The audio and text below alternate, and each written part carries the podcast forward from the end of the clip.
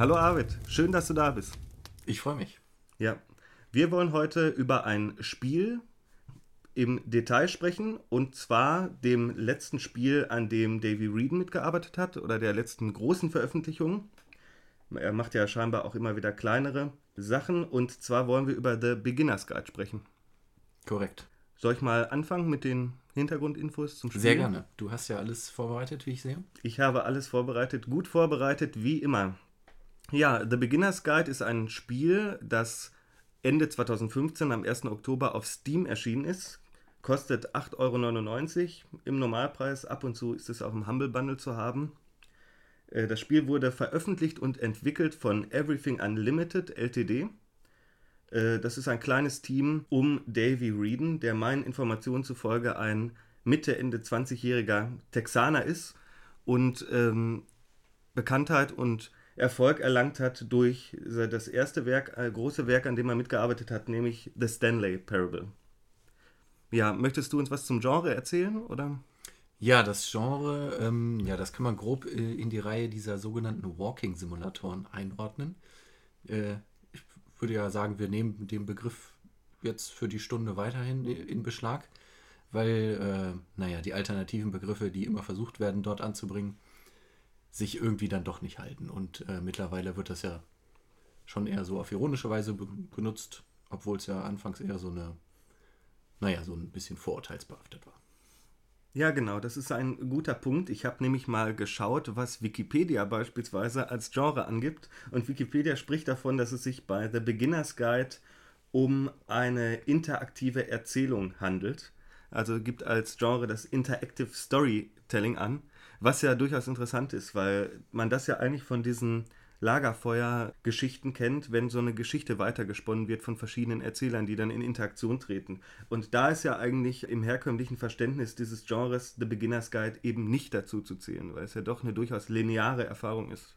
Ziemlich linear, ja. Ja, und eher tatsächlich in der Konvention dieser Walking-Simulatoren in Anführungszeichen steht, wie eben The Stanley Parable oder äh, was jetzt nicht linear ist oder Dear Esther, was auch nicht linear ist oder Gone Home und anderen. Genau, wie schon erwähnt, das Spiel erscheint 2015. Das sind ungefähr vier Jahre nach dem Release von The Stanley Parable. In der äh, Zwischenzeit scheint sich einiges getan zu haben. Das merkt man dem Werk auch an, vor allem im Leben seines Entwicklers äh, oder seines Hauptentwicklers, seines Game Designers, wenn man so möchte. Das Spiel basiert auf der betagten Source Engine. Ne, die kam das erste Mal, weißt du, wann die das erste Mal eingesetzt wurde? Ich glaube zu Half-Life 2, oder? Ja, fast. Half-Life 2 war tatsächlich der, der Titel, der die Engine am stärksten promoted hat, aber es wurde davor schon mal äh, benutzt und zwar in dem Spiel Vampire. The Stimmt. Masquerade, Bloodlines. Das kam dann noch äh, davor raus sogar. Genau, das kam noch, ich glaube, kurz davor. Ich weiß nicht, ob wahrscheinlich auch 2004, dann im Frühjahr. Genau, das Spiel ist PC-exklusiv, läuft auf Linux, Mac und Windows. Es ist ein kleines Spiel, ein Indie-Spiel und die Spielzeit beträgt ungefähr ein bis zwei Stunden, je nachdem, wie viel Zeit man sich für das Erkunden und das Bewegen durch die Räume lassen möchte. Ja, vielleicht noch ein kurzes Wort zu äh, Davy Reeden, der äh, Videospielentwickler äh, ist auch im Internet fleißig und sehr responsabel mhm. und reflektiert seine Arbeit stark. Das merkt man daran, dass er Blogs betreibt wie äh, viele äh, reflektierte Videospieldesigner. Ken Levine würde mir da beispielsweise noch einfallen und ist auch sehr aktuell, auch im Moment noch auf Twitter unterwegs und äh, kommuniziert über seine Produkte und auch, also es scheint sehr, äh, ein sehr reflektierter junger Spieleentwickler zu sein, weil er auch das Arbeiten und das Spielemachen an sich immer wieder reflektiert und den Sinn hinterfragt. Genau, das Spiel an sich hat äh, auch eine intradiegetische Datierung und die bezieht sich auf die Jahre 2008 bis 2011. Genau. Genau, aber bevor wir da weitergehen, sollten wir erstmal die Frage klären, worum geht es eigentlich in dem Spiel? Was ist das für ein Spiel für die Hörer, die The Beginner's Guide nicht gespielt haben oder nicht kennen? Ja, also in dem Spiel selbst geht es quasi, ähm, das ist eher so autobiografisch aufgebaut. Und zwar geht es um die Beziehung von Davy Reeden zu einem äh, ja, ihm bekannten anderen Spieleentwickler, der selber äh, nicht so öffentlich lebt wie er Und eben im, in, glaube ich, diesem Zeitraum von 2008 bis 2011 immer wieder so kleine äh, Minispiele, äh, sage ich mal, die eher wirklich an so, naja, so selbstgebaute Doom- oder Counter-Strike-Level erinnern, gebaut hat. Und ja, in diesem Spiel verarbeitet er quasi die Beziehung zu äh, diesem anderen Spieleentwickler namens Coda und wie sie dann am Anfang äh, ja, relativ gut funktioniert hat und gegen Ende dann eben total abgerissen ist. So grob, ja. Ja, genau. Ähm, das Ganze ist äh, rein fiktiv, also die Geschichte ist fiktiv. Sie mag autobiografische Züge enthalten. Das erkennt man ja auch daran, dass dieser Erzähler oder der Kommentator, der den Spieler begleitet, während er durch diese verschiedenen kleinen Level- oder Levelräume äh, sich bewegt, auch äh, sich mit Davy Reeden vorstellt. Also wie gesagt, so eine Art ne, eigentlich intradiegetisches Pendant zum echten Davy Reeden und äh, dann natürlich diesen äh, Spielemacher in der Abwesenheit. Der kommt also in dem Spiel in keinster Weise äh, drin vor, nur eben durch seine Spiele selbst und durch die Adressierung von dem intradiegetischen Davy Reeden. Und dieser Spielemacher trägt den äh, Namen Koda. Das ist das mhm. Pseudonym, welches ihm im Spiel zugeschrieben wird. Was auch begrifflich natürlich nicht ganz uninteressant ist, weil Koda ja immer etwas Abschließendes, einen Schluss entweder in der Musik oder in anderen Disziplinen bezeichnet. Genau. Man wird dann von diesem Kommentator, der sich als Davy Reeden vorstellt, durch die Spiele von Koda geführt. Und man erfährt dann auch durch die Kommentierung und nicht nur durch die Spiele an sich etwas über die emotionale und charakterliche Entwicklung dieses fiktiven Spielemachers Koda und auch über die Entwicklung innerhalb und von dessen Spielen.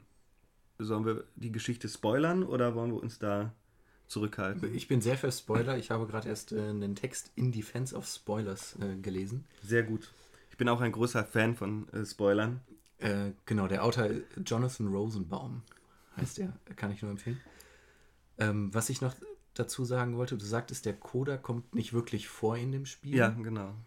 Äh, dazu, also gegen Ende kommt er ja doch irgendwie vor, weil er hat ja dann Texte an Wände geschrieben. Ja, gut, das stimmt.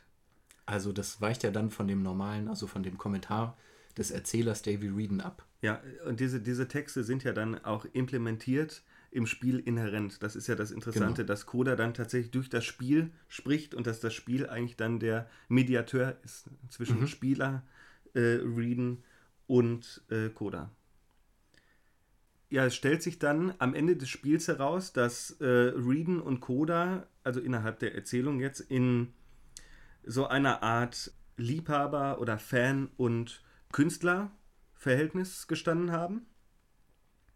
Und dass sich diese äh, Beziehung teilweise schwierig entwickelt hat, auch aufgrund von so Autonomiediskursen und Überlegungen von Seiten Kodas, wem die Spiele nun gehörten und in welchem Verhältnis er auch zur Öffentlichkeit steht, was dann letztendlich durch das immer weitere Bedrängen dieses intradiegetischen Reeden dazu führt, dass Koda den Kontakt abbricht und auch seine Spiele nicht mehr für die Öffentlichkeit zugänglich oder spielbar machen möchte oder überhaupt noch veröffentlicht oder entwickeln kann.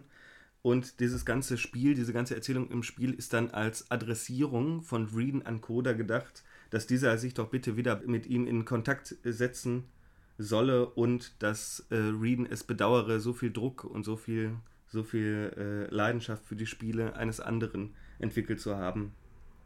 Also ganz offensichtlich an vorderster Front steht die Frage, wem gehört eigentlich das Spiel, wem gehören diese Spiele und so viel würde ich zur Geschichte eigentlich, zur Storyline sagen. Was ist denn eigentlich das Interessante an dem Spiel? Worüber wollen wir sprechen und warum wollen wir über das Spiel The Beginner's Guide sprechen? Soll ich dann gleich einsteigen? Natürlich, kannst du sofort einsteigen, wenn du was hast. Ja. Und zwar geht es, äh, also das Interessante daran ist ja eigentlich, dass das Spiel anfängt irgendwann, oder es beginnt von Anfang an damit, äh, sich die Frage zu stellen, oder besser gesagt, der Erzähler äh, stellt die Frage in den Raum, was geht denn eigentlich in Kodas Kopf vor und was will er mit seinen Spielen äh, dem Spieler sagen? Was will Koda mit seinen Spielen Davy Reeden sagen? Also wenn du mich fragst, äh, dann will Koda den Spielern ja gar nichts sagen, weil er ja offensichtlich einen äh, sehr starken Bezug in den Spielen zu sich selbst hat und diese Spiele ja eigentlich für sich selbst macht und mit dieser medialen Öffentlichkeit und auch mit dieser dieser, dieser Heteronomie-Konzeption zwischen Spieler und Schöpfer nicht so wirklich klarkommt. Das stimmt, das wird anhand der Spiele offensichtlich, aber der Erzähler selber äh, scheint das ja am Anfang, äh, also der stellt das ja am Anfang nicht heraus. Gegen Ende kommt es ja dann raus, dass er es irgendwie äh, so halb verstanden hat. Hm. Aber ähm, naja, die Erzählung geht ja dahin, dass er dann ja diesen Fehler gemacht hat oder für sich festgestellt hat, dass es ein Fehler war, die Spiele anderen Menschen zu zeigen und Input einzuholen und naja, einfach Dinge herein zu interpretieren, die so vielleicht gar nicht stimmen. Genau, und das ist, denke ich, auch ein Punkt, wo die autobiografische Komponente des Videospielentwicklers Davy Reeden ins Spiel kommt bei The Beginner's Guide, weil dieser ja, denke ich mal, auch mit oder nach The Stanley Parable ähnliche Erfahrungen gemacht haben dürfte, auch wenn man seine Blogpostings oder seine Kommentare zu Spieleentwicklung und äh, Spieleentwickler-Dasein sich mal anschaut. Genau, jetzt äh, können wir nochmal auf diese, diesen Autonomiediskurs, den haben wir ja schon erwähnt, zwischen Spielspieler und Spielemacher eingehen. Ich würde nämlich sagen, man kann sich das so wie so eine Art Dreieck eigentlich denken. Also wir können jetzt aus dem, aus dem zum Beispiel aus dem Funker-Modell von Shannon und Weaver können wir sagen, wir haben da einen Sender und einen Empfänger. Ne? Und äh, einfache mediale Konstruktionen würden ja sagen, ähm, oder Konzepte würden sagen, man hat da diesen, diesen Sender, so wie beim im Rundfunk zum Beispiel. So, das ist dann der Radiomoderator, der sendet irgendwelche Botschaften auf die Geräte der Empfänger. Und die empfangen dann diese Botschaft über irgendwie einen Kanal, sowas wie Sprache, ne, Akustik oder das kann, kann man dann auch mit, äh, mit skripturalen Medien machen. So, und äh, das kann man dann auch noch verkomplizieren, ne, durch Kanäle, durch Störung und so Informationsverlust, Überschuss, Dinge, die dazwischen geschaltet sind, ne, technische Dispositive und so weiter und so fort. Äh, und im Falle des Videospiels ist meiner Meinung nach, und das sieht man auch sehr gut an The Beginner's Guide, diese Rolle von Sender und Empfänger nicht mehr so einfach irgendwie zu dekonstruieren, weil man zum einen den dritten Akteur eigentlich im Bunde hat, da wird aus dem Binärmodell dann ein triadisches. Also man müsste sich das dann so vorstellen wie so eine Pyramide. So, man hat so den, den Entwickler, den Spieler, so die vielleicht noch in einer ähnlichen äh, Bewegungen miteinander verschränkt sind, wie der Sender und der Empfänger es gewesen sind. Und man hat dann oben in der Pyramide noch das Spiel. So, und diese einzelnen Akteure haben alle eine bestimmte Autonomie- oder Heteronomie-Funktion. Ne, weil selbst der Spieleentwickler nie die volle Kontrolle über sein Spiel haben kann, genauso wie der Spieler das auch nicht erreichen kann. Und das ist dann so eine Art, so dreieckiges Seilziehen, was da stattfindet. Und ich glaube, das wird gerade auch auf dieser, dieser Geschichtsebene, auf der Ebene der Diegese bei The Beginner's Guide sehr, sehr deutlich. Und auch was das überhaupt bedeutet für Leute, die sich als Kunstschaffende oder Kreative verstehen. Ja, das ist ja auch nochmal interessant, weil, was du jetzt gerade angesprochen hast, das äh, befindet sich ja alles nur auf der Erzählebene oder eben in der Narration des Spiels. Und wenn wir das dann, so wie wir jetzt, auf die Metaebene übertragen und über das Spiel selber reden, mhm. dann macht das ja nochmal einen ganz anderen, ja, diskursiven Kosmos auf. Ja, das stimmt. Ich meine, da man findet das natürlich auch in den Spielen selbst oder in den Spielen im Spiel. Da hat man ja eigentlich schon irgendwie so diese Binnenerzählungsstruktur, diese, diese Spiegelflucht äh, des Videospielmediums. Wenn man zum Beispiel sieht, dass die, die Spiele von Coda immer unzugänglicher werden und immer äh, äh, kontraludischer, dann kann man das natürlich auch, diese, gerade diese Spielentwicklung, interpretieren als so eine Art Statement oder so eine Art Radikalschritt in Bezug auf diese, diese Autonomieproblematik zwischen äh, Spielern, Spiel und Autor. So, wenn man so möchte, wie ist Koda der Autor, der eigentlich sein Artefakt, das Spiel nämlich für sich haben möchte und da keinen dritten involvierten, parasitären Akteur im Bunde haben möchte. Genau, und da stelle ich mir, das ist, die, die Frage kommt mir jetzt gerade erst, weil der Erzähler erzählt bei, bei einem Spiel, dass dies das einzige sei, äh, mit dem Coda auf ihn zugekommen ist. Mhm. Und da stellt sich mir jetzt die Frage, okay, wie ist er denn jetzt an die anderen Spiele überhaupt bekommen, äh, gekommen in der Zeit?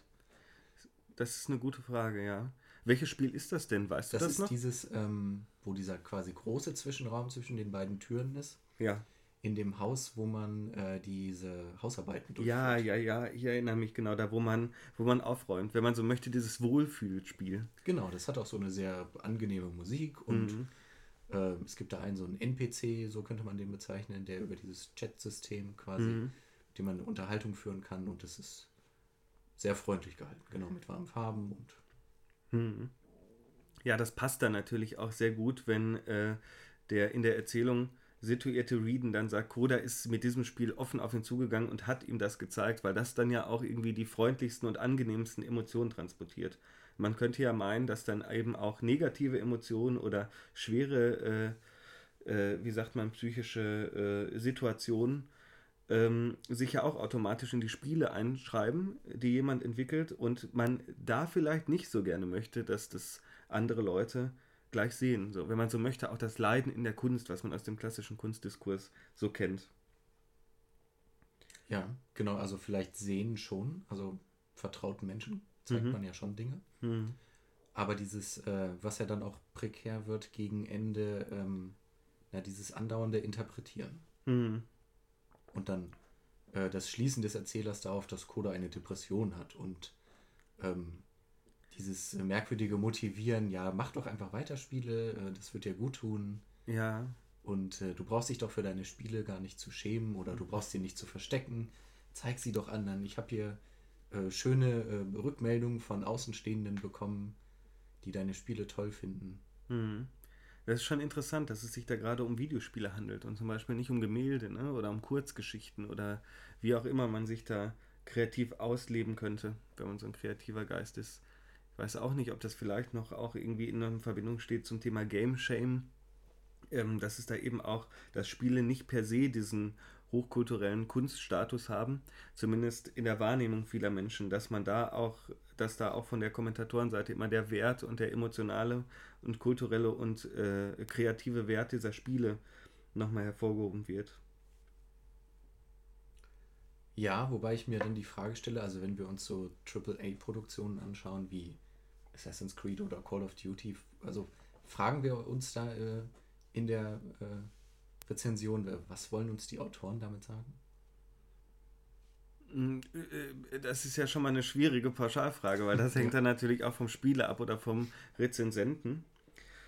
Und ja, ich denke schon, dass man sich da natürlich auch die Frage stellen kann, was wollen uns diese Spiele damit sagen? Und ich würde sogar so weit gehen zu sagen, dass das seit Jahrzehnten eine der, äh, der Hauptpunkte des deutschen Jugendschutzes ist und auch eins der Hauptargumente. Ne? Also irgendwie, was kommunizieren diese Spiele? Ne? In welchem kulturellen Gedankenrahmen finden die statt? Das ist ja auch einer der Gründe, nur als so ein kleiner Exkurs, äh, dass in den 80er Jahren eben so viele eigentlich aus heutiger Perspektive harmlos erscheinende Spiele indiziert wurden, einfach weil sie ein kriegerisches Thema hatten.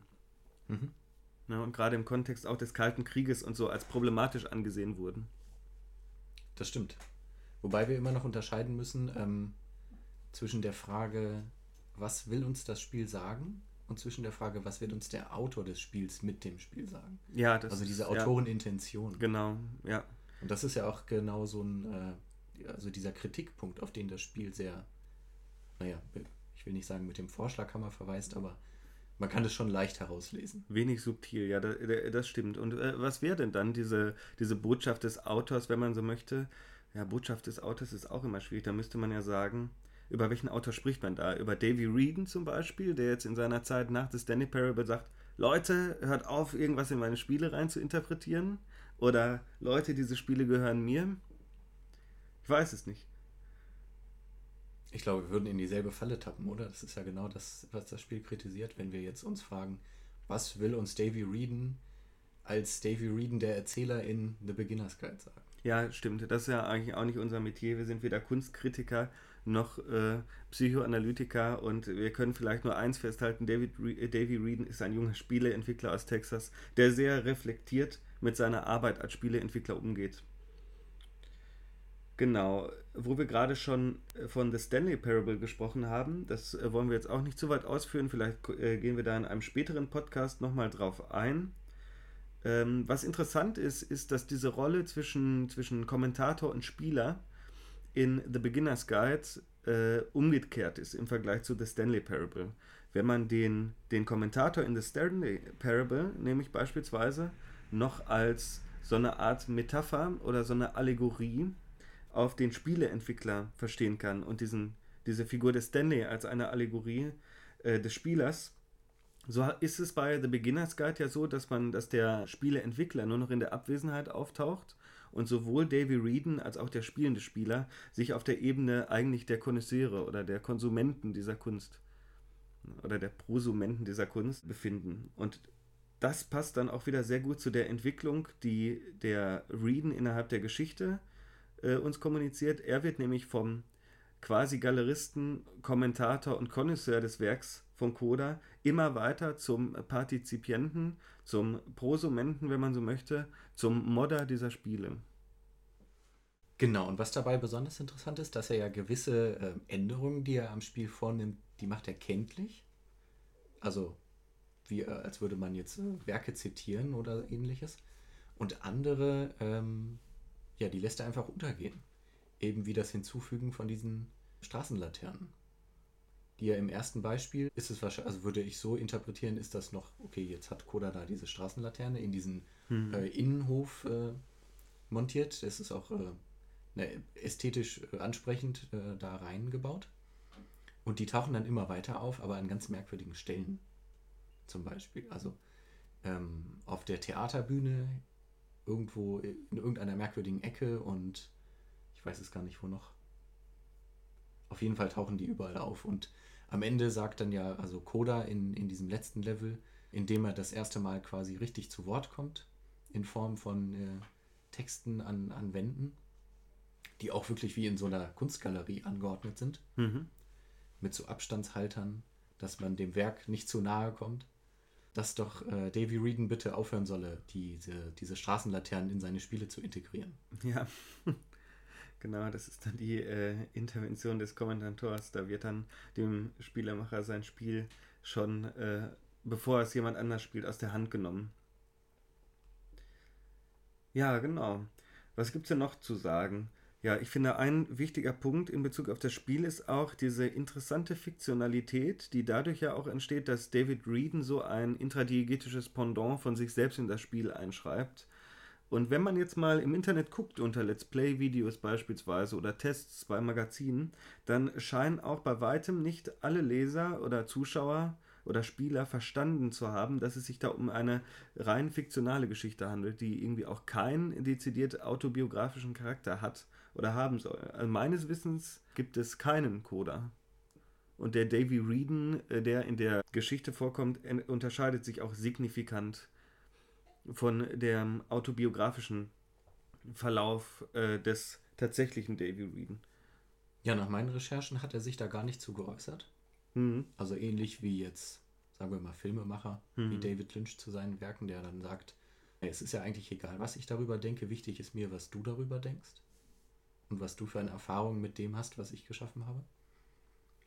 Genau deswegen, naja, also es wird ja viel reininterpretiert, also ob es den Coda wirklich gab, da gibt es dann, glaube ich, auf Kotaku gab es diesen Artikel, dass Vermutungen geäußert wurden, naja, wenn das jetzt ein richtiger Entwickler gewesen ist, dann wird er ja äh, hier, wird das Copyright ja verletzt. Ja, natürlich, das wäre ja absolut grenzwertig, dann genau. überhaupt dieses Spiel so in der Form äh, zu erzählen und herauszubringen.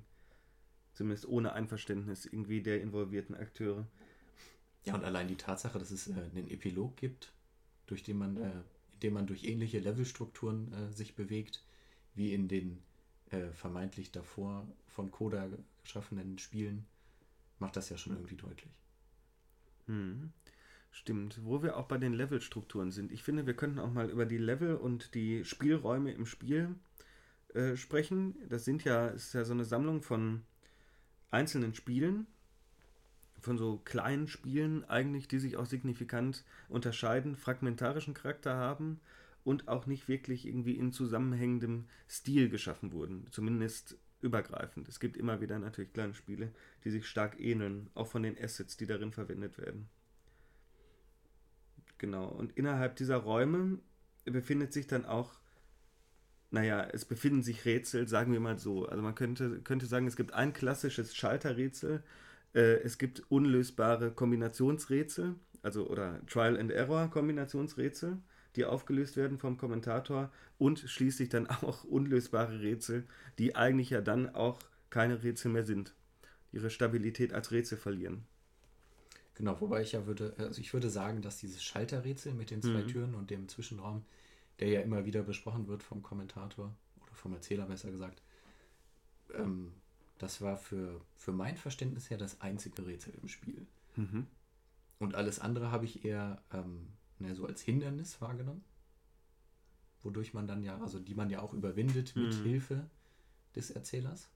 Ja, genau. Und bei diesem Schalterrätsel hilft er ja nicht. Mhm.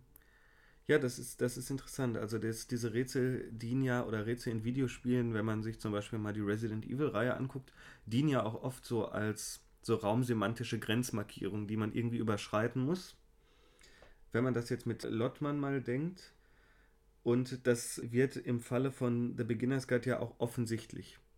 Allein dadurch, dass im, zumindest im diegetischen Kontext, die Spiele, die in dieses Spiel eingebettet sind, nicht schaffbar sein sollen. Wie sich das dann natürlich realiter darlegt äh, in dem Spiel The Beginner's Guide, welches man selbst äh, spielt, ist ja auch interessant, weil die Rätsel ja teilweise ihre Rätselfunktion verlieren durch die Intervention des Kommentators da hat man dann also auch vielleicht wieder so dieses Spiegelfluchtproblem, dass man sich tatsächlich angucken muss, auf welchen Ebenen wird hier von Rätseln gesprochen und wie werden Rätsel verwendet und welche Rätsel muss man eigentlich selber lösen. Äh, wenn ich mich recht erinnere, erklärt der Kommentator dem Spieler nämlich nicht, wie man das Schalterrätsel löst, wenn es zum ersten Mal auftritt, oder? Ich meine auch nicht, aber vielleicht war ich auch einfach nur zu schnell. Gut möglich. Es kann ja sein, dass dann nachher noch eine Auflösung kommt, um dem Spieler zu helfen, sich durch das Spiel zu bewegen. Aber tatsächlich könnte man da dann äh, tatsächlich von, einer, von einem richtigen Rätsel sprechen im Kontext des Spiels, was dann der Spieler auch noch enträtseln muss, um weiterzukommen. Das würde ich auch so sehen, ja. Genau. Ja, was, was auch ganz interessant ist, ist immer dieser, es gibt äh, so viele metaleptische Sprünge, wenn man so möchte. Das Spiel ist basiert ja auf der Source Engine und der Erzähler kommentiert ja auch die Spieleentwicklung oder Spieleentwicklung in sich zum Teil in diesen Spielen und geht dabei auch auf, das, auf die technische Grundlage der Engine ein in einem der Spiele, wenn ich mich recht erinnere, von Coda. Genau, er sagt dann, was, also wozu die Source Engine, wozu man sie gut benutzen kann und für welche Sachen weniger. Mhm. Also es geht dann darum, dass die Source Engine eben diese architektonischen Konstrukte ganz gut darstellen kann. Sowas wie lange Korridore und das merkt man dem Spiel auch an, weil man sich ja, also man bewegt sich die ganze Zeit durch Korridore und relativ große Räume. Und das sieht auch ansprechend aus. Mhm. Ja, ich bin der Meinung, da könnten wir auch mal kurz abschweifen, weil das ist tatsächlich ein Moment gewesen, den ich sehr faszinierend fand, weil er zum einen diesen Ebenensprung vornimmt von Erzählinhalt und aber auch technischem Grundgerüst der Spiele auf das tatsächliche technische Grundgerüst, nämlich die Source Engine also dieser Metalepsen-Charakter, das ist immer interessant. Und weil ich mir gedacht habe, ja, es stimmt eigentlich. Das, was, äh, was der Erzähler da erzählt, ist so wunderbar prägnant, weil man kennt diese Source Engine. Sie ist mittlerweile schon ziemlich alt. Äh, ich glaube, es ist erstmal vorgestellt wurde sie 2002 auf der E3. Und ähm, man, man hat mittlerweile auch tatsächlich ein ganz großes Set an Spielen im Kopf, wenn man über diese Engine nachdenkt, die auch alle irgendwie einen charakteristischen Stil haben für die Source Engine. Dazu kommt noch die große Modding-Community. Ich meine, Davy Reeden kommt und die, äh, das Galactic Café Studio äh, kommen ja auch eigentlich aus der Modding-Szene, weil das Stanley Parable ursprünglich eine Half-Life 2 Modifikation gewesen ist. Und da ist es natürlich interessant, wenn äh, solche Dinge gesagt werden wie, ja, die Source Engine könne zum Beispiel nicht so gut große Areale darstellen oder irgendwelche runden Formen, wurde ja auch kontinuierlich weiterentwickelt. Ich frage mich zum Beispiel, äh, es gibt ja heute immer noch Spiele, die auf Basis der Source Engine erscheinen. Die Titanfall-Reihe zum Beispiel. Achso. Ja, da frage ich mich auch. Also, wie, wenn das so aussieht, wie es aussieht, wie haben sie das gemacht? Wie viel, wie viel Arbeit ist da beispielsweise reingeflossen? Das heißt, musste dir der Source Code der Source Engine dann auch so weitreichend umgeschrieben äh, werden? Das würde ich jetzt schon annehmen, weil Titanfall sieht ja schon von dem, was ich gesehen habe, ich habe es nicht gespielt selber, aber mhm. schon sehr ansprechend aus. Ja, das sieht schon in Ordnung aus. Ne? Also, Müsste man sich auch mal die Performance angucken, ob die tatsächlich auch noch in, in dem Rahmen der Source Engine. Aber wenn man läuft. sich zum Beispiel das aktuelle Counter-Strike anschaut, Ja. das ja auch schon ein bisschen älter ist, Ja. Da ist ja schon ein äh, sehr signifikanter Unterschied zwischen Half-Life 2 und dem eben aktuellen Counter-Strike. Hm, das stimmt. Und das basiert ja auch noch auf der ersten, ersten Source Engine. Ja, genau. Dann gibt es ja auch noch diese Modifikation Insurgency und so. Aber das Argument natürlich, also eigentlich wird ja noch offen kommuniziert, dass es sich um die Source Engine handelt. Aber man kennt ja das Argument von der Call of Duty-Reihe, dass immer gesagt wird, es basiere immer noch auf der Quake 3 Engine. Weil lange Zeit noch das Quake äh, 3 oder das It Free, glaube ich, Engine ITTech Free Engine Logo genau im Vorspann zu sehen war, noch bis 2013 oder so. Und das, dann haben wir alle mal gesagt, ach, guck da. Und man weiß ja nicht, ne, wir haben ja kein, keine Einsicht daran, wie viel tatsächlich von der Engine mittlerweile umprogrammiert worden ist. Ja, so viel zum Thema Engine und Spieleentwicklung. Natürlich beeinflusst das auch den Charakter des fertigen Endprodukts. Ne? Definitiv. Das ist ja irgendwie auch eine Art technisches Dispositiv. Es ist ja, ist ja auch so ein bisschen wie der Künstler mit der Leinwand, oder? Oder mit den Farben und den Pinseln, mit denen er arbeitet. Ja, als Hardcore-Fan würde man das bestimmt wissen wollen. Was? Vom Künstler. Ja, So, Ja. so ähnlich wie Davy Reeden von Coda wissen möchte, was er denn mit seinen Spielen genau meint. ja, ja, genau. Sag mir doch bitte, mit welchen Pinseln und Leinwänden und Farben arbeitest du, damit ich auch so etwas Schönes machen kann. Ja, das glaube ich auch sofort, dass man das natürlich, sowas lernt man dann auch so äh, im, im Handwerks, in der Handwerksausbildung, wenn es um, um Zeichnen und Malen geht. Es gibt ja auch viel, viel äh, funktionale Maler, Malerei, die gebraucht wird. Oder auch digital. Aber das hängt natürlich dann auch immer irgendwie von der zugrunde liegenden Technik ab. Das meine ich ja, dass das eben das Endwerk dann auch im großen Stile beeinflusst. Wobei das bei Videospiel-Engines ja wirklich schon ein sehr krasser äh, äh, Schritt ist, weil da ja dann auch zum Teil wirklich schon straff vorgegeben wird, was man damit machen kann. Ne? Denken wir mal an, an die Unreal Engines, die ja für so Science-Fiction-Umgebung zum Beispiel immer sehr, Ja. sehr gerne genommen wurden. Ich habe noch was. Mhm. Und zwar äh, die Rolle des Spielers. Das ist nämlich auch eine Frage, die sich der Kommentator oder Erzähler Davy Reeden an einer Stelle äh, stellt. Nämlich, wenn die, äh, wenn die Spiele immer schwieriger oder unzugänglicher werden, was denn die Rolle des Spielers ist. Ob er das Spiel verstehen muss oder nicht. Und das fand ich eigentlich eine ganz interessante Stelle, weil er ja dann wie gesagt, gegen Ende kommt das ja dann raus, genau im, in diesem letzten Level, dass er ja auch genau diesen Move gemacht hat, diese, diese Spiele äh, verstehen zu wollen und immer quasi auf der Suche ist nach diesem Bigger Picture oder auch der, der Destination, also wo will das Spiel hin? Gibt es einen Endpunkt? Was, was will es mir sagen? Was ja eben auch diese Laternen äh, darstellen. Genau, ja, das ist die, die verzweifelte Suche, wenn man so möchte, des Spielers nach der Aussage ne, des, des Spiels, also des Mediums, wie wenn man beispielsweise einen Roman liest oder sich ein, ein Kunstwerk anschaut, dieses schöne, schöne Frage natürlich, was wollte uns der Künstler damit sagen, die man heute nicht mehr stellen würde, sondern tatsächlich eher, äh, was sagt uns denn dieses Werk? Vielleicht etwas unproblematischer. Ähm, aber auf der anderen Seite schwingt ja noch was anderes mit, nämlich auch die Frage, äh, wie ist das überhaupt mit der Ontologie von so einem Videospiel? Man könnte jetzt argumentieren, natürlich, das Gemälde entsteht eigentlich auch erst in dem Moment, in dem man es sieht, ja. Das stimmt, aber es ist wenigstens, wenn man so möchte, zum Abruf bereit. Ne? Es ist nicht so, eine, so ein allographisches Medium, was der Aufführung bedarf, wie ein Theaterstück oder ein Film oder ein Videospiel. Ja, da kann man auch die Frage stellen, was macht das Spiel, wenn es nicht gespielt wird? Genau, ist es dann noch da?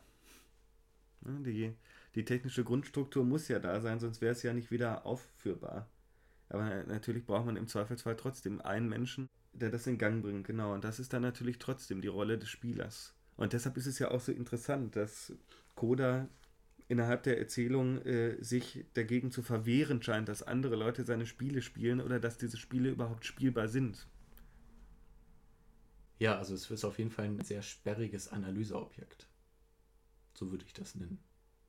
Mhm, Das muss man dann aber natürlich auch mit dem Zugriff von Entwicklertools analysieren. So ein Spiel, das nicht spielbar ist, als dass man es selber spielen könnte. Ne? Es sind ja auch zwei unterschiedliche Ebenen, auf denen man mit Spielen umgehen kann. Man könnte ja beispielsweise, da gibt es ja dann sicherlich auch so, wie heißt das Ding, so der Steam Workshop, äh, mit dem man Modifikationen erstellen kann oder eigene Spiele. Da könnte man sich sicherlich irgendwie die Daten anschauen, in das Spiel reingucken und mal schauen, wo man irgendwie die Handschrift beispielsweise des äh, von bestimmten in die Entwicklung involvierten Personen finden kann. Stimmt, dazu fällt mir ein, es gibt ja äh, immer wieder aktuell diese Artikel über das Data Mining von Spielen. Ah ja. Hm. Wo dann geschaut wird, oh, was ist denn vielleicht im nächsten DLC? Genau, äh, ja. Da, sowas wie Hasenkostüme in The Division. Ja.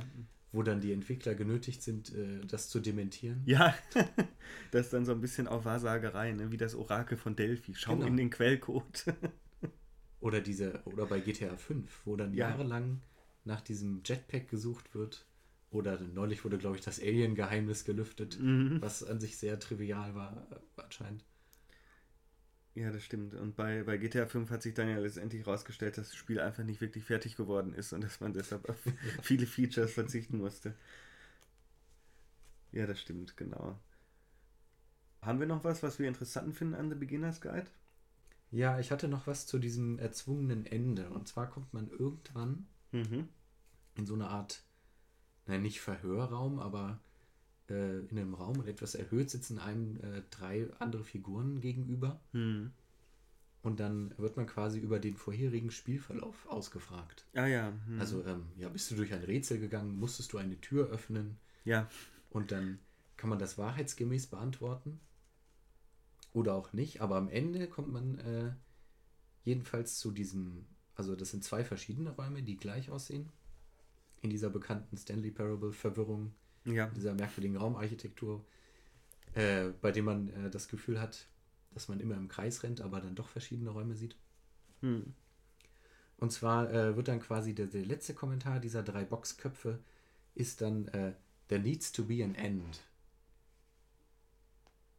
Und der Zwischenraum der Tür sei überhaupt nicht interessant, also weil es, es muss ein Ende geben. Mhm. Wir wollen das Ende wissen. Ja, das stimmt natürlich. Das ist diese, ja, nochmal diese spielimmanente Referenz darauf, auf dieses, ja, auf das Bedürfnis vielleicht der Spieler, äh, unbedingt ein nachvollziehbares Ende präsentiert zu bekommen. Ja, vor allem auch sehr witzig, dass diese Dialoge, die funktionieren ja dann wieder multilinear, wenn ich mich recht erinnere. Also man hat oft mehrere Antwortmöglichkeiten, man kann lügen und mein Gott, ich weiß nicht was alles. Ähm, und aber für den weiteren Spielverlauf scheint das Ganze absolut keine Funktion zu haben, oder? keine Wirkung zu, zu entfalten. Nee. Es gibt dann auch kein späteres Feedback mehr, ne? wie man das zum Beispiel, oder wie es bei The Witcher 3 so gelobt wurde, ne? dieses sich ineinander verschachteln der einzelnen. Genau, also von der Levelarchitektur bleibt alles gleich. Es ja. gibt dann teilweise verschiedene Antworten ja. auf dieser Textebene. Aber mehr auch nicht. Da wird die Megalomanie des Spielers dann ein bisschen, ein bisschen unterdrückt, indem dann auch die Kontingenz der Abläufe eigentlich mal klar gemacht wird und die Rolle im eigenen diegetischen Kosmos, oder? Ja, sie wird auch so ins Leere gelaufen. Ja, lassen, ja, ja. Ne? Ist eigentlich praktisch arbiträr, ja. Sozusagen, ja. ja. Spielt auch keine große, große Rolle für, für das Spiel oder die Erzählung. Man hat ja natürlich auch keine große Interventionsmöglichkeit innerhalb der Welt von der Beginner's Guide, weil das ja dann die Funktion ist, die der Erzähler übernimmt mhm. der Kommentator, der dann eingreift in die Spiele. Genau, ja, was, was, äh, was kann man sagen? Ist das Spiel denn Kunst? also die Frage nach der Kunst ist ja immer ziemlich schwierig. Die schlimme, schlimme Frage. Ich finde, ohne diese Frage auch nur im Ansatz beantworten zu wollen, finde ich, dass, es, dass das Spiel bestimmte Aspekte hat, die durchaus interessant sind und auch stilistisch interessant sind. Das ist nämlich auch zum einen der Fokus auf den Stil, als Abwesenheit von Perfektion, der auch sofort im äh, allerersten Spiel transparent wird, in dieser gemoddeten Counter-Strike-Map, nämlich dadurch, dass Reeden, der Kommentator, gleich sagt, ah, hier erkennt man schon seinen frühen Stil und ich fand das gut, was er da und da gemacht hat. Und man erfährt dann die Entwicklung innerhalb der einzelnen Spiele. Also man könnte durchaus sagen, äh, unabhängig von der Fragestellung, ob das Spiel nun Kunst ist oder Spiele Kunst sind, dass die einzelnen fingierten Spiele in The Beginner's Guide die Code dazu geschrieben werden, wie Kunstobjekte behandelt werden. Das auf jeden Fall. Also sie kommen ja in dieser naja, so Galerieansicht, könnte man sagen, daher. Und sie werden ja auch immer also betitelt mit Erscheinungsdatum, also das Jahr und Monat werden, glaube ich, immer genannt. und, und klar, immer kommentiert. Ne? Also sie werden gerahmt. Hm. Genau, bevor wir gleich nochmal kurz auf die Rezeption des Titels eingehen, äh, würde ich eine Sache noch ansprechen wollen, die äh, jetzt auch nicht gerade absolut subtil verhandelt wird, meines Erachtens aber doch so ein bisschen der Höhepunkt auch ist innerhalb dieser Erzählung, die im Spiel vorliegt. Und zwar geht es darum, um die Rolle von Koda, der ja auch aus gutem Grund in diesem Spiel nicht vorkommt. Also, wenn man so möchte, ist er ja der Spieledesigner in der Abwesenheit. Und da könnte man natürlich auch sagen, er ist der Gott in der Abwesenheit. Ne? Eigentlich der Weltenbauer, der Demiurg, der abwesend im Spiel selbst ist. Und das finde ich ist ein ganz interessanter Punkt, weil man ja tatsächlich keine Repräsentanzen von Spieleentwicklern in Spielen findet, eigentlich, oder? Das ist ja in Form von Easter Eggs Genau, außer in Form von Easter Eggs. Oder bei The Stanley Parable. Ja. Daher, daher ist ja der Urheber dieser, dieser Spiele, die da aufgezeigt werden in The Beginner's Guide, ja eigentlich der Abwesende, über den beim Durchschreiten seiner Spiele gesprochen wird, der aber eigentlich selbst nicht da ist. Genau, dabei wird eigentlich weniger über das Spiel oder die Spiele selbst gesprochen, sondern, also das ist dann das ähm, Mittel zum Zweck, eben nur, um auf den Charakter des Spieleentwicklers zu schließen. Ja, ja, genau. Und auch um die Beziehung zwischen Reeden und Coda irgendwie zu transportieren. Ne? Mhm. Also da sind die, die Spiele von Coda dann auch wieder die Mediateure. Äh, und äh, in diesem Fall natürlich dann missbraucht, wenn man so möchte, von dem Reeden der Erzählung. Der ja, das ist ja auch ganz besonders witzig, wenn es darum geht, nicht in Spiele von jemandem anderen einzugreifen, weil er die als sein persönliches Eigentum wahrnimmt, die dann zu kommentieren und äh, zu ordnen und zusammenzustellen und dann der Öffentlichkeit zur Verfügung zu stellen. Und das ist natürlich dann auch der Punkt, wo es um die Fiktionalität der Geschichte gibt. Du hast ja gesagt, es gibt einen Kotaku-Artikel. Wenn dieses Spiel irgendwie eine echt weltliche Referenzialität hätte, dann wäre das ein ganz schön harter Brocken. Also ein ganz ja. schönes Ding. In der Tat. Genau. Ja, ich habe noch eine Frage. Was ja, soll denn der Titel? Ja, was soll der Titel? Du, ich habe echt keine Ahnung. Hm. Ich habe auch nicht drüber nachgedacht. The Beginner's Guide. Hm. Um mal so smooth überzuleiten in die Rezeptions, äh, auf die Rezeptionsebene. Ja. Ähm, bei, äh, beim Auf ein Bier Podcast von André Peschke und Jochen Gebauer verstehen die dieses The Beginner's Guide von Reeden ein bisschen so wie das On-Writing von Stephen King. Sagen, das ist auch so ein bisschen so ein Leitfaden für junge und angehende Spieleentwickler und äh, interpretieren dieses Beginners Guide also auf der Ebene, dass es sich an diese Beginner im Videospielmacher-Kontext richtet. Das kann ich irgendwie nach zweimaligem Durchspielen nicht nachvollziehen. ich, ich denke schon, dass es eine Reflexion auf Videospielentwicklung ist, ja. Das auf jeden Fall, aber. Äh, ja, aber das ist, wenn dann, also natürlich kann man diese, diese Kohärenz sehen. Man kann sagen, ja, das ist äh, der Beginners Guide, tut jetzt so, als wäre es irgendwie eine Anleitung zum Spieleentwickeln, so Spieleentwicklung für Dummies, wenn man so möchte. Auf der anderen Seite kann es ja auch ein ironischer Seitenhieb sein.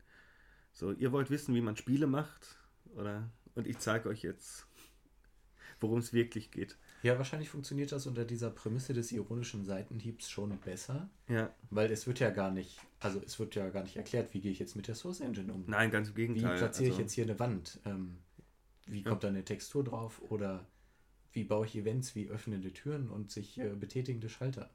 Hm. Also es wird ja nur dargestellt, äh, so diese Spieleentwicklung von Spiel zu Spiel die ja aber im Prinzip gar nicht zugänglich ist für mich als Spieler. Ja. Und man kann natürlich dann auch noch, also man könnte den Namen auf so vielen Ebenen auseinandernehmen und sagen, der Spieler ist erstmal der Beginner, also der, nicht nur der Beginner dieses Spiels, das er gerade spielt, sondern auch ähm, in Bezug auf das Övre von Coda und der Guide ist dann der Reeden auf der Erzählebene, ne? der ja. einen dann durch oder in dieses Werk einführt und durch dieses Werk führt. Ja, genau. So viel noch zum, ähm, zum Titel. Gut. Hast du noch was, oder? Ich habe jetzt hier erstmal nichts mehr in meinem schlauen Buch.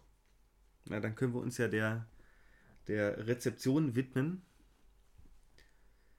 Gerne. Und mal äh, die äh, öffentlichen Stimmen zum Spiel schelten und kritisieren. und zwar hat das Spiel eine Wertung von 76% auf Metakritik bekommen.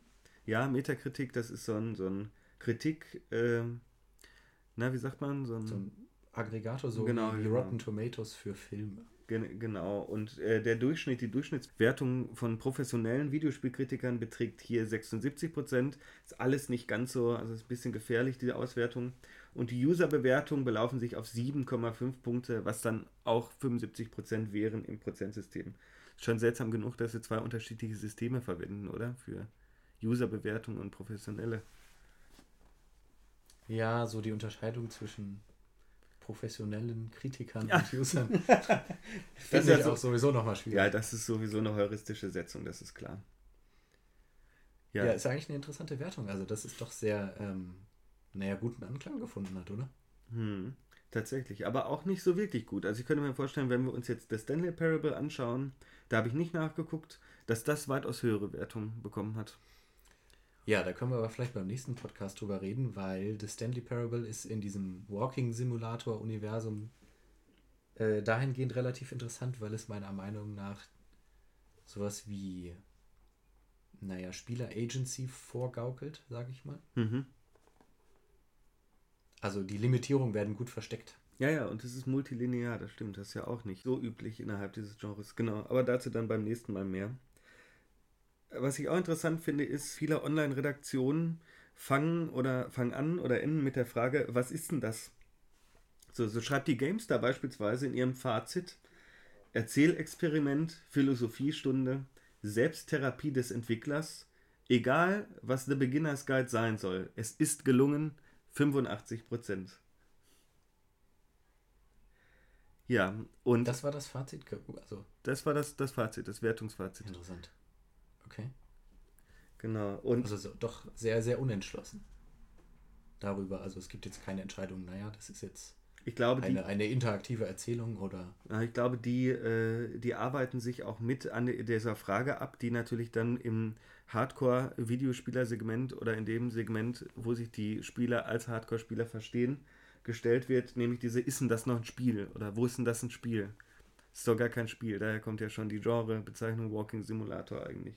Ja, das stimmt. Aber interessant ist, dass Zeit Online, nämlich dass Christian Huberts, ganz ähnlich äh, in seinen Essay einsteigt, wenn er äh, fragt, ist das nun Spiel, ein Essay oder doch eine in Pixel verpackte Autobiografie? In jedem Fall ist The Beginner's Guide eines der spannendsten Indie-Games des Jahres. Oh, Klingt sehr positiv. Ja, aber daran kann man ja schon mal sehen, dass das Spiel offensichtlich Irritationen hervorgerufen hat. Da immer vorangestellt wird, was ist denn das eigentlich?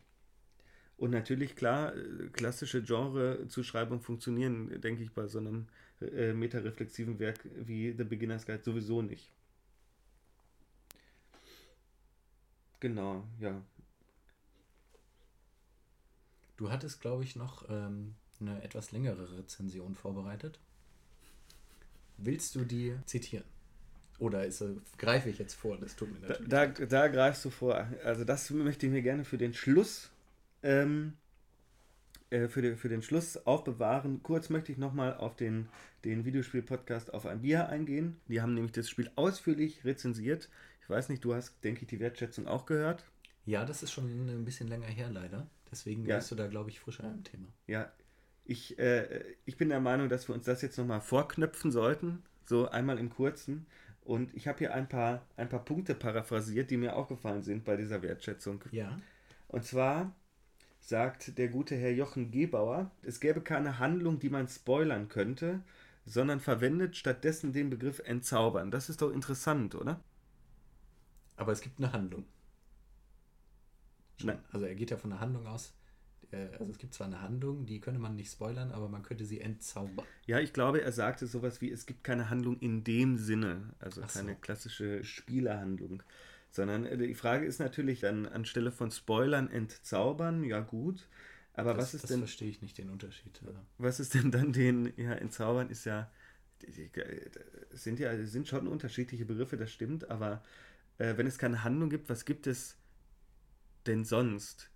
Also ich würde sagen, also wir gehen ja trotzdem von einer Handlung aus. ja. Ne?